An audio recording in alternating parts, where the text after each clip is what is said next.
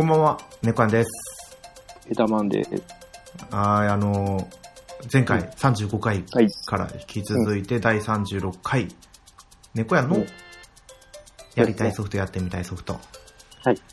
うんということでですね、うんはい、もう、皆さんお分かりの通り、2本うん。撮りの2本目なんで、はい。枕はありません。うん。なんかありますか？いや、僕にはないですかね。そうなんですよ。うんうん。何もないです。そう前回、ね、ロマンシングサガリーユニバースの話ちょっとしましたけど、うん。年始にロマンシングサガ3のリマスターが出るんですよ。うんうん。まあ、発売日決まってないんですけど、2019年の本当に早いうちにっていう、うん。一応お知らせが来てるんで、うん。1月か2月、まあ遅くても3月かなとは思うんですよね。うん。ロマサガ2のリメイクがだいたいそれくらいに来たんで、2月か3月ぐらいに。うん。だから、そうですね。ロマサガ3はすごくおすすめなんですよ。2よりもやっぱす、やっぱロマサガは3が一番いいですか？まあ人気としてはやっぱり3ですかね。うんキャラクターが立ってるし、うん。2は、やっぱりこう、なんていうのかな。主人公、最終工程っていうのを決めるんですけど、うん。出てくるのが本当に一番最後で、うん。で、あとは、年代ジャンプしてって、うん。物語が進んでいくんで、うん。主人公格のキャラクターがどんどん変わっていくんですよ。うん。まあ、自分で選べるはするんですけど。えっ、と、なんだっけ。サガ、サガ、フロンティア2みたいな感じですか、サガフロンティア2と、年代が飛んでっていう感じは。年代は飛びますけど、サガフロンティア2は基本的に2人の。主人。公のうん。物語なんですよね。うんうん。一つの時代の流れを表と裏から見てるみたいな感じで。ああ。あの、じゃあ、あれか、FF タクティスタクティクスのディリータと、あねあの、なんだっけ、主人公のディリータと主人公ですよね。と主人公の、名前書いててやってるからわかんないや、いつも。そっちは。ああ、そういう出てこない。こんな。な時に出てこないですね。うんうん。あじゃあ、ああいう感じ。そうです、そうです。そっか。じゃあ、あれですね、あの、また、発売、最初のセールが狙い目ですよね。そうなんですよ。しないかな。だいぶ下がりますもん。だいぶ、だいぶっていうか、あの、うん。毎回絶対セールするんで。けど、その後しないですもんね。あ、そうですね。ほんとなんかこう、ない限り。うん。最初のセールで下がった時に、ちょっと下が、えっ、と、下がるみたいじゃねえや。えっ、と、ロマサガはちょっとやってみたいので、あそうですね。だから3はおすすめですね。うん。2もかなり画面、画面までは行く。買おうか買おうまいかな。はで、あの、画面見てて、評、あの、評判見ながら、うん、やめようってい。なって。あうん。2も、3は、うん。あの、2もすごくおすすめなんですけど、うん。あれは攻略情報ありきなんで、うん。2200円とか2800円とか、その辺ですよね。そうなんですよ。2000いもくらうなんか、ちょっと、おかしいですよね。価格攻めてるんですよね。スクエア。うん。千、あもう1000円台に行くだけでもだいぶ違うと思うね。通常の値段が。そうなんですよ2000ね円。かとかって、うん。だから多分似たり寄ったりな値段で来ると思うんですよね。うん。あの辺がみんな、そうですね。はい。3はやっぱり人気作なんで、うん。まあでも、そうですね、3もぜひやってもらいたいソフトの一つかなとうん思います。はい。よということで、じゃあ本編の方に入っていきますのでよろしくお願いいたしますろ。しくお願いします。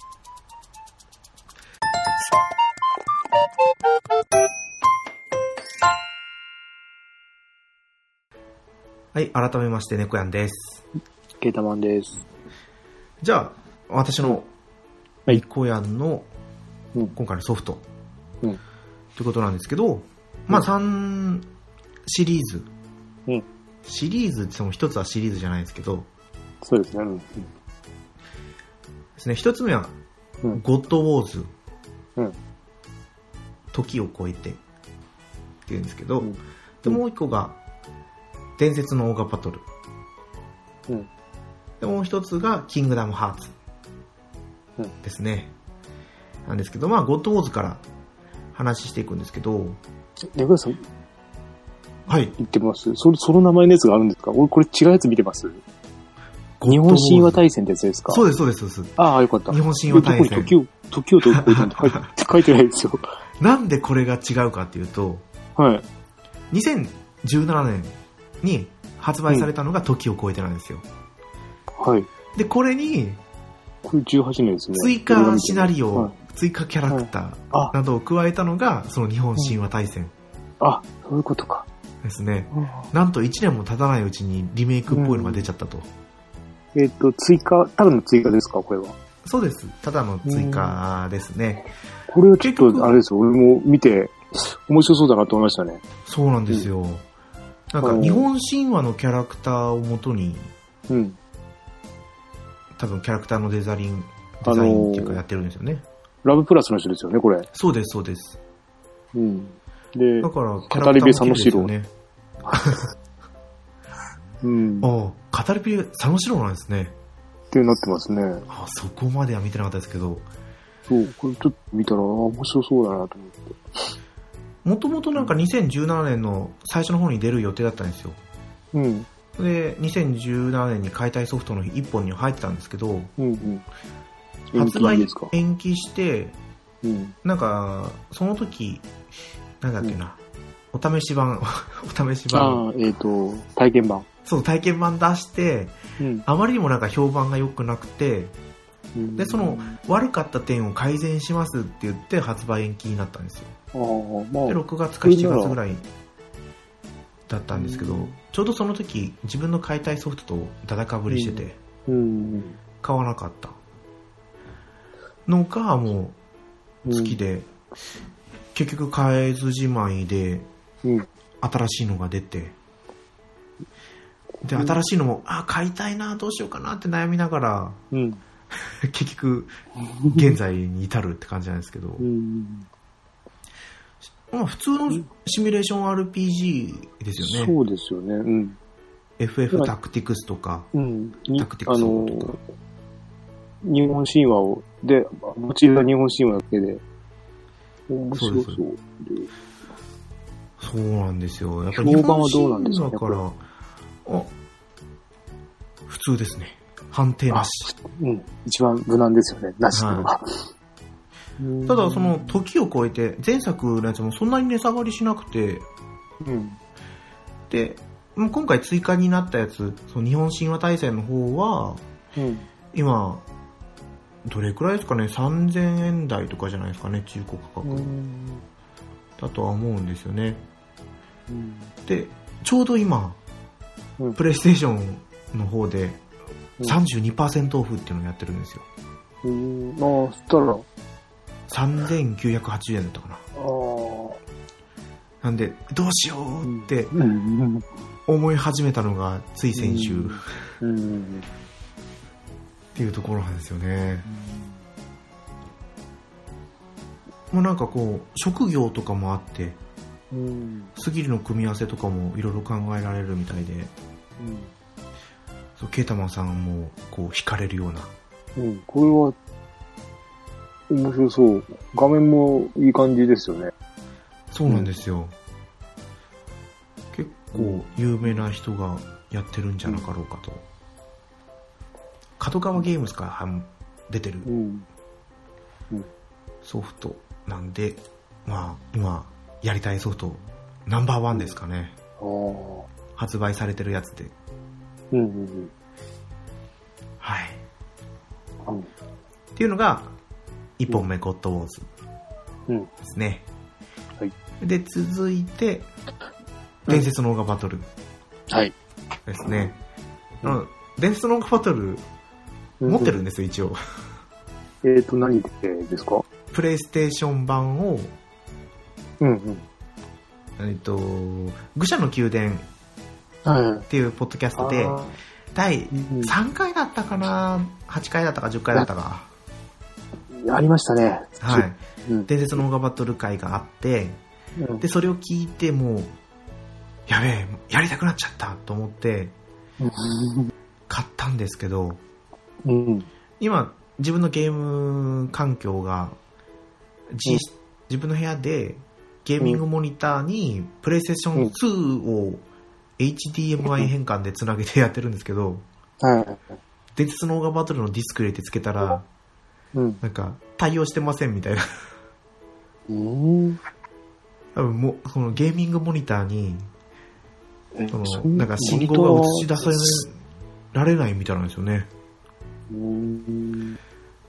なんで、1階に、自分、うんまあ、リビングですよね。リビングのテレビに、うん普通にプレステ2を S 端子かなんかでつなげばうん 見れるんでしょうけど、まあ、そこまでするのはちょっと大変でできてないソフプレステが最後ですもんね、確かオーガバトルって。ト。そうなんですえっ、よ。と、移植して、えっ、と、あっちは、タクティックスオーガは、えっ、と、PSP で出てますもんね。そうですね。運命の輪っていうやつが出てそうて、ですね。うん。一応、伝説のオーガバトルが一番最初に出たソフトですかね、このオーガバトルシリーズだと。シリーズの、え、7、なんか、章の結構後ろの方ですよね、これ。第そうなんですよ7。章とかでしたっけ？第おオーガサーガ五章ですねなんか、5章か。5章。うん。なんか、5、6とかでしたっけ、次が。そうなんですよ。次が5、6、7までしか出てなくて、そうですね。あと、あとはあれか、外伝が出てますね、ゲームボーイで。あ、そうです。えっ、と、アドバンスか。あれはやりましたね、あれも。あうんやったことがあるんですね。うん。これと、えっ、と、一応、えっ、と、なんだっけ、64出て、64出てましたっけ？64でもオーガバトル64っていうのが、それはやってないぐらいですかね。あとはや、一応触れてはいます。多分64のオーガバトル64っていうのは伝説のオーガバトルのああ、なのかな。続編なのか、リメイクなのか、だったような気がしたんですけど、と、俺、オーガバトルよりも、あの、タクティックスオーガの方がハマってやったんで、そう、どっちもあの、えっ、と、プレステか。プレステで買って、はい。えっ、と、その後に売って、で、はい PSP でまたタクティックスは買い直しました。今もあります。運命の輪の方ですね。そうです、そうです。ただシステム独特に変わっちゃったんで、そうみたいですよね。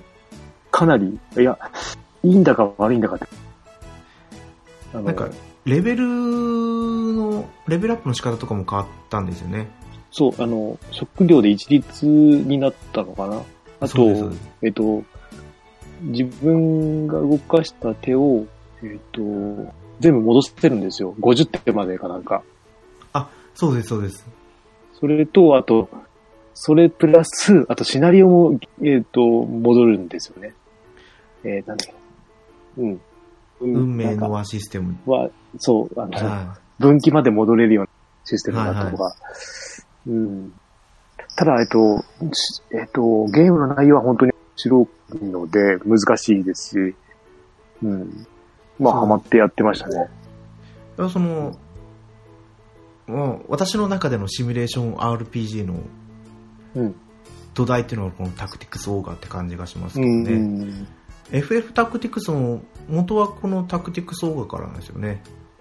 うん。そうですね。だから、うん。その運命の輪をやって結構面白くて、うん。まあ、それ言ったらファイアーエンブレムとかの方が元祖かもしれないですけど、うん。あー。あ全然違うんですけどね。私の中でのシミュレーション RPG って言ったら、うん。スーパーロボット対戦なんで。ああっちから入ってきましたね。あ、あれですね。なんだっけ。えっと、シャイニングフォースか。ああそうだそうだ、シャイニングフォースと、まあ、あと FF タクティックスかな。FF タクティックスが一番やったゲームかも、あの、時間的に相当やってますね。全。ジョブマスターとかもやってるんですか全ジョブマスターやって、え、うん。あとは、レベルの上げ下げもちょっとしたしたぐらいでじゃないですかね。一回下げてから上げるっていう、あの、作業。あと、はいブレイブとあれを全部、もちろん、あの97と、何でしたっけ？最上が97ですよね、確かあれ。はいで、下もいくつまでも全部、全員同じ数揃えてとかやって、おーうん、うん、ですかね。時間を相当やってましたねたんですねうん作業でしたけど、でも、うんたまたまタイミングが良くて、夏休みとかでずっとやれてたんで、あ確か。うん。それでやれただけで、今じゃちょっとやる気にはならないですけど、うん。ですね。でも、ね、タクティクスオーガの話が結構メインになってますけど、伝説のオーバトルは全然違うんですよね、システムが。えっと、リアルタイム、リアルタイムですよね、あれ。リアルタイム。なんか、フィールド、カードを、そう、カードを、タロットカードなんか出てきて、あ、そうです、そうです。なんかそんなだったような。なんか、フィールドがあって、そこにコマとしてうん。部隊を送り込ませて、で、フィールドを移動しながら、うん。地域の制圧を行っていくみたいな感じでしたたね。。うんが、生じたてになってて、うん。戦闘は、あの、斜め、斜めの画面に、あそうです、えっとペルソナ、ペルソナ1みたいな。ペルソナ1みたいなっていうか、斜め画面。私もわかんないですけど。うんで、も、そうですよね。シミュレーション RPG っていうよりは、戦闘は普通のうん。RPG っぽかったですよね。そう。でも、あれも、あれはまたあれで独特の、あの、感じで、ハマる人はハマりますよね、あの感じが。そうなんですよ。リアルタイムだからずっと見続けなきゃいけないし、う ん熱中してやらないと、やっぱり。でもそのタロットがうまく入ってくるところがうん面白いなってうん思うんですよね。だからでもリアルタイムで動いてくるから敵も動きもめんどくせえとか思いながうら、んうん。これも全クリしたことなくて友達が小学校の時に友達がやってるのを途中で見てて、あすごい。小学校でやるのは結構難しいかも。えそうですよね。ー結局全クリ見たことなくて、うん。いつも行っても5勝ぐらいまでなんですよね。うん。だから持ってってもやれてなくてやりたいソフトを。うん1階にもプレステ2を持ってきようって話なんですけど。あが伝説のオーガバトルです。ーうん。はい。はいで最後ですね。うん。キングダムハーツ。うん。ケイダマンさんやったことはえっ、と、ありますか？1と、えっ、と、PSP、えっ、と、1のファイナルミックスか、と PSP の、えっ、と、バースバイスリープはい。ですね。これやってました。でもこれっうん。てもううんどこから手をつけていいかがわからないソフトいや、うんと、が簡単ですよ。あの、プレステ4を持ってるなら、あの、セットがあるじゃないですか。あの2.8と1.5プラス2.5ですねの、1と2、えっ、と、なんだっけな、1と2と、なんか、い1.5、1と1.5とい、なんか、多分、3つぐらい買えば、プレステ4を持ってる人だったらいけるんじゃないですかね。あれ？やっぱここでなんかあの、すかねゲーム、ゲームボーイとか、あと、そのバースバイスリープも全部、あの、プレステ3か4に全部移植されて、移植されてるんですよ。なんかあとムービーとかででしたっけね。とか、あとあの iPhone であったやつ、はい。昔あったんですよね。キングダムハーツって。はい。iPhone、それも多分移植されてるんで、おう。んと、プレステ3、4でも多分出てると思うんですよ、今。はいそれで揃えていくのが、まあ、1からやるべきですよね。あーべきですよね、やっっていうか。あとそうなん、ですよ、うん猫屋さん多分、きついと思いますよ。画面用意しそうな、あやっぱそう聞ないてる感じ、うん、聞いてる感じだと、ちょっと厳しいんじゃないかな、あの、そうか、うんで結構高いんですよねこれ値段が高いです。ただプレステ2を持ってるんであれば、プレステ2安いですよ。500円で買えますね。おえっとうん。プレステ2のキングダムハーツ2のファイナルミックスが500円っていうのが見て、俺買おうかなと思う、うん、どうしようかなって感じでずっと見てるんですけど、あの、ディズニーあんま興味ないんで、うん、そこまで楽しめないかなって。うん、ディズニー好きだったら、あの、すごいよくできてるっていうか、そこなんですよゲームとディズニーがよく混じってるなって感じがしますね。あーうんディズニーよくわかんないんですよね、そう。難しい。いや、よかったら近いじゃないですか。近い近いけど私基本的に乗り物ダメなんでああ、いや、ああ、そっか。ディズでもディズニーランドの乗り物は、あの、楽な方じゃないですかね。俺も他は乗りたいとは思わないけど。ダメなんですよ。うんまあ、ね、ディズニーランドは乗り物だけじゃないよとうんいう人の方が大多数なんでしょうけど、うんもう乗り物がダメだったら、その他もうあんまりって感じなんで。でも、なんか、あれ？子供生まれてから行きました？行きました、行きました。ああ、そう、あの、子供いるといいですよね。あの、寄ってくるから。そうですね。あの、あの、キャストの人たちとか寄ってきてくれるから優しいので。うんでも私が行けないから、もうこの前子供と奥さん二人で行ってましたね。えー、それはすごいな。まあ、それが一番うんいいかなって、個人的にはもう、そうなんですよ。だから、面白そうだなとは思うんですけどね。うん。そっか、でもプレステ2で1、2やれば、今度3出るじゃないですか。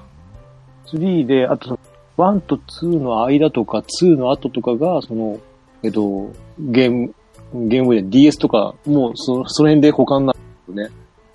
そのうん間が出てるっていうのがダメなんですよね。だけど多分、多分1と2をやってればいいんじゃないですかね。あうん。ーそうですよね。それ多分、でも、なんか、画面読みが多分きつそうなそうじゃあ一回ちょっと YouTube かなんかでうん。鍛えてからやった方がいいんですかね。やるとしてもそう。さ、でも YouTube でこの自分で動かしてないから余計に酔いそうですけど、結構激しい、激しく、あの、なんだろう、自動追尾が結構きつい、きついっていうか、やっち、やってくれるんですよ。はい。なんだろう、チェーン、チェーンっていうか、この敵と戦ってて倒すじゃないですか。で、近くに敵行くとそっちにもすぐ行けるんですよ。それ勝手に行くんで、で、画面ぐ、ぐわって動くんですよね。それに多分きつそうだなーって。うん。結構ごちゃごちゃいっぱいわらわら出てくるが、戦っていくとことかは。うん。ああ。もう、テイルズも一応画面は結構動くんですよね。でもまたちょっと違うか。でも早いですよ。ああ。結構ぐちゃぐちゃややれる、やれても、何やってるかわかんない時も、俺が多分あんまり、あれなのかもしれないですけど。うん。まあでも、まあ、プレイテ2で1、2ぐらいだったら、お試しでやっても、そんな値段じゃないんで、うん500円ぐらいだったら、ま500円っで、で、英語版ですからね。あの、ファイナルミックスなんで。完全版なんで。あ、あうんそっかうん。ちょっと、心のリストに残しとくうん、本当に感じかなと思います。よく、なんだろう、両両者が歩み寄ってるっていうか、綺麗に混ざり合ってる感じですね、シナリオとかも。もう、やっぱディズニーと、そう、ディズニーが好きだったらこれもっと楽しめるのになっていう。うん。3は特にまた、あれですよね、あの、えっと、あの、ロボットのお人形たち、お人形たち。全然興味ないからわかんない。あの、緑ロボットいるじゃないですか。緑ロボット、ベイマックスとは違うんですもんね。ベイマックスじゃなくて、お人形です。あの、トイストーリー。あ、そうそうそう、トイストーリーとかも出るんですよ。おお。うん。そこら辺も全然見てないから知らないんですよね。ああ、俺も見てない。家にはあるけど、全然ですね。人形とかもあるのに。でもゲームでハマったら意外と見たくなるかもしれないですよね。かも、うん。あの、話は、えっ、と、ワンで、なんか、ライ、えーなんだっけ、ライオンキックとかいたかな。あと、オリンポスとか、オリンポスなんだっけな、あれ。あの辺とか全く知らないやつが出てたんですよね。有名な作品なんですけど。私も知らないなうん。うん、ディズニーの昔の名作みたいな感じのやつとか、やつが使ってたんで。まあでも本こいいです当、よね。してみても。うん。ィズニーファン、FF ファン、どっちも取り込む。そうですね。羨ましいぐらいですよ。まあ、だって20、20年ぐらい経ってますよね、もう。最初の頃から。あ、もうそんな、え20年ですかね。弱ぐらい、15年とか経ってないですか？あ、まあ、15年って言ったら、そうで、すね3。作、あの、ナンバリングが3作も出て。うん。それがすごいですよね。うん。逆にナンバリング全然進んでないっていう。進んでなくて、周りが、もう10本ぐらいあるんじゃないですか、全部。細かいの入れていくと。なんか性格上こう、やっぱり全部追いたくなっちゃう追いたくなんですよ。ね。だからなんか手つけられなくなっちゃったんですよね、キングダムハーツ。うん。価格帯もちょっと高いし。DS のがちょっとシステムが違うんですよ。確か。あなんかスロットがあったような気がするんだよな、あれ。うん、ただ値段はすごい安いです。1000円しないぐらいだったよあの、うん。リコーデッドってやつですリね。コーデッドと358、なん、倍、なんとか、なんとかってやつと、2days なんちゃらそう。そうそうそう。あと 3DS でもなんか出てますよね、なんか。ドリームドロップディスタンス あ、そうそう、それそうです。うん。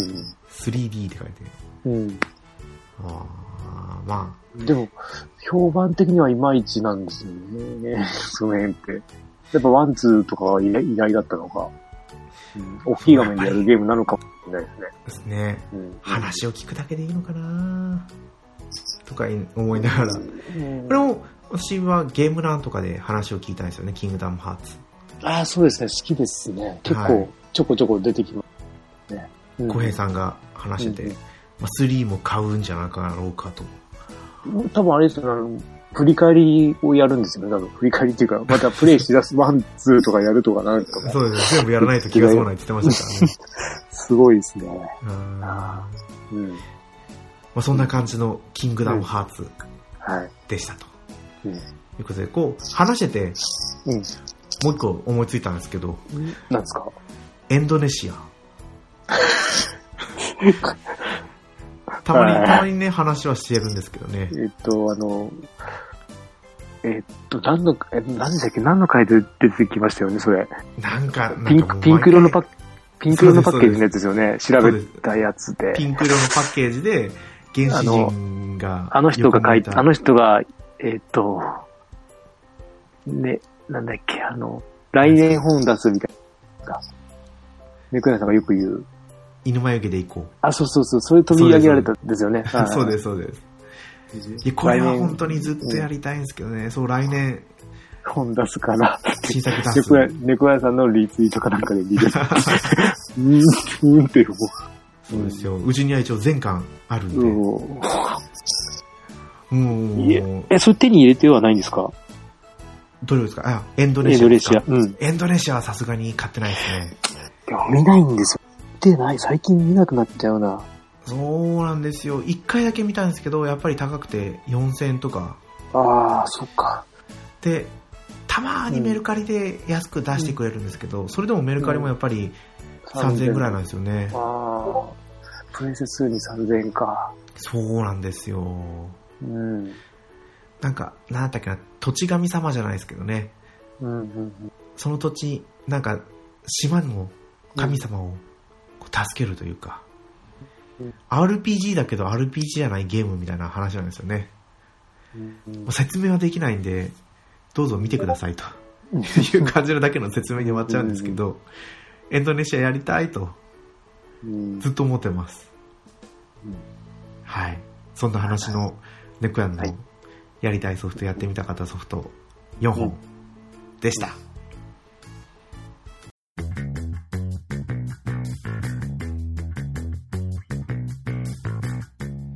ちおとコロのゲーム的テーマトーク祭り。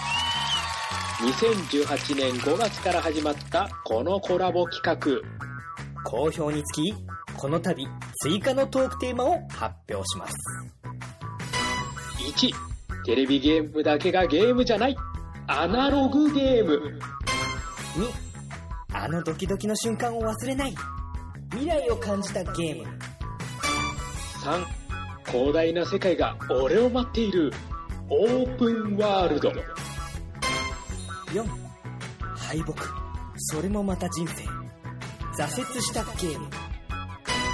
5子供の頃のあの興奮をもう一度復刻してほしい機種。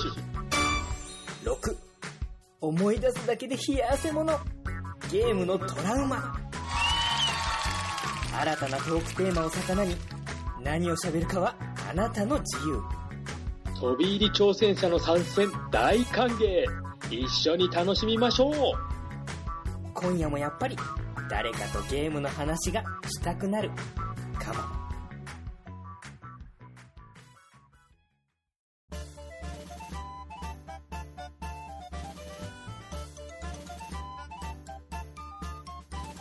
じゃあ、エンディングですね。はい。グータラジオでは、お便りお待ちしてます。ツイッターでハッシュタググータラジオでつぶやいてください。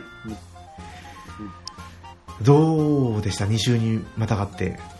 いや、話しやすいですよね。そうですね テンポもよく話せたような気もうん。しますね。まあ、いつもね、うん行き当たりばったり、まあ、今回も行き当たりばったりではあるんですけど、うん。話すタイトルが決まってると、うん。うん。ね、違いますね。うん。うん。毎回これくらいの短いので収まってくれればいいですけど、それたまに、まあ、長いのもたまにはいいけどね。そうですね。目標がこれぐらいですよね。そうなんですよ。もともと当初は。そうそう。でもやっぱりなんかこう喋ってると、あ、いつの間にか1時間超えてるとか、うん。脱線もしながら。やっぱり。そうですそうです。うん収録前は、ああ、30分いくかなっていつも思うんですけどね。うんうんうん。そう。まあでも、おっさんずラブ会は、うん。大丈夫かな ?2 時間じゃ終わんないよな、とか思いながら、ね、収録してたんで、一応第30、この6回でも言っときますけど、ステテコさん、うん。話しましょう。で もあっち、あっち行って話しましょうか。そうですね、それもありですよね。うんそうですよね。うん。うんあ、でも、月中ロボさん困っちゃいますよ。いや、月中さん見てもらっあ、そうですよ、そうです。か、月中さんに、あの、プレゼン会。あそうですね。もういいかもしれないですね。そうですよ、もう、パンタンさんとうん。触れて、それに、ユンユンさんはわかりますか？ユンユンさん。あ、知ってますよ。あの、あの、ユンユン見ました、見ましたじゃねえや。えっと、聞きました。はい。田ユンユンさん中。なんて、ブルーレイディスクまで買っちゃいましたからね。ああ。あれ猫屋さん、あれ行きます？今、今やってるの知ってます？何ですか？おっさんずラブ店おっさんずラブ店。うん。800円。いつ、い東京つまでですか？えっ、とね、いつだったの ?12 月の、えっ、と、今今年、今月のどっかまでですよ。渋谷、渋谷のどっかですよ。渋谷の駅のところじゃないですか。今日行けばよかった。あ、あ今日、どあれですか？成田でしたっけ？そうなんですよ。今日娘と二人で成田空港に行ってきて。それは何ですか？飛行機見に行っただけですか？そうです。飛行機見に行っただけで。まあ電車乗りたいって言ってたんで、うん。電車に乗せてあげようかと思って。うん。で、成田空港だとちょうどいい距離なんですよね。ああ。いや、あの、おっさんずラブであれって全国回ってるやつですよね。そうです、そうです。スーツ。確か、うん。12月中で、か、どうし、うん。今度の休みの日。まあ、でも今週はもうこれからずっとに昼間の仕事が続くんで、うん。土日に入ってくるとまた娘がいるからな。うん多分、月末の方じゃなくて、もうもうちょっと早かったよ。なんだっけ、20何日だって、20の前半ぐらいで終わりだったような。ああ、じゃあやっぱり、いいですね。今週末行きます、今週末。うん。とりあえず宣言したけどいいかどうかわからない。まあ。じゃあまあ行った時は、応答。はい。そうです。まあ今週末行きますって言ってますけど、うん。配信した時にはもう行ってますからね。ああ、そっか。そうですね。そうです。だから、うん私に会いたい人は、おかずラブ店に来ても会えないですよ。会いたい人はいないだろうけど。うん。いやいやいや、いるんじゃないですか。あうん。だからどれぐらいのものがあって800円取るのかは、どうなんだろうなと思って。ーまあでもあれをね、また、うんそこで見れるっていうのは、うんあれですよね、実際の放送で使われたみたいですね。衣装とかもあるんですよね。うん。うんハルタンが着てたスーツだったり。うん。うん。私はあのマンションみたいですけどね、マンション。マンション？あのー部長が、ハルタに、こう、あの、えっアタッとク、してた。うんうんうんうん。あれどうなの近いんですかね？わかんないけど、そのち千葉のどの辺かがわかんないですけど。えーまあ中身なんて見れるわけないんで、どうしようもないんですけど。いや、いやいや、入れそうですよ。あ、入れるんですか？いや、なんか入れる感じじゃないですか、見た感じ。へなんか、なんかああいうのって入れそうですよね。あの、あの辺のフロアぐらいは。あ気がするんですけどわかんないわかんないけど。うん。あの感じ見ると、なんか、解放してるのかなって。あ、ここ、ここでしたよ、収録したの、みたいな。とか、あとなんかほら、えっと、う、うちの近くじゃないですけど、前あったのが、あの、はい。川崎に、はいはい。えっと、川崎のめ、あの、パスポートセンターがあるんですよ。はい、パスポートセンター。うん。うん。そこって、あの、1階の、の吹き抜けじゃないんですけど、そこがなんかすごい独特の作りで水がこう、なんだろう、室内にこう、あの、あるんですけど、はい、そのはい。水の中を、水の中の途中から地下に降りるところとかが、よくドラマで使われてたんですけど、あそこはパスポートセンターなので、はい普。通に見れるんですよね。おああいうとこでも。だから、そういう感じなんじゃないかなって見てると。えー、なんか不思議で、水の中から地下に降りるんですか？まあ、うん、そんな感じで見える、パッと見。ちあゃんと区切られてるんですけど。うん。へえ。あまあ、調べればすぐ、じゃあ出てきそうですね。うん、なんかいけそうな気がするんですけどね。うん。か、まあ、そうですね。うんまあ、どうなるかわかんないですけど、うんじゃあ近いうちじゃないですけど、おっさんずラブについてまたみんな話しましょうと、そうですね。この番組で投げかけといて、うん。実現するからは、そう、募集、うん、ちゃんと出たいって言ってくれれば、はい。あの、いつでもお待ちしてるので、誰でもそうで。すよ。うん。お待ちしてます。はい。で、はい。じゃあ、今回はですね、はい。これで終わりにしたいと思います。はい。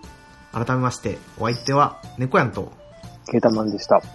ははい。また次回放送でお会いしましょう。い。ありがとうございました。ありがとうございました。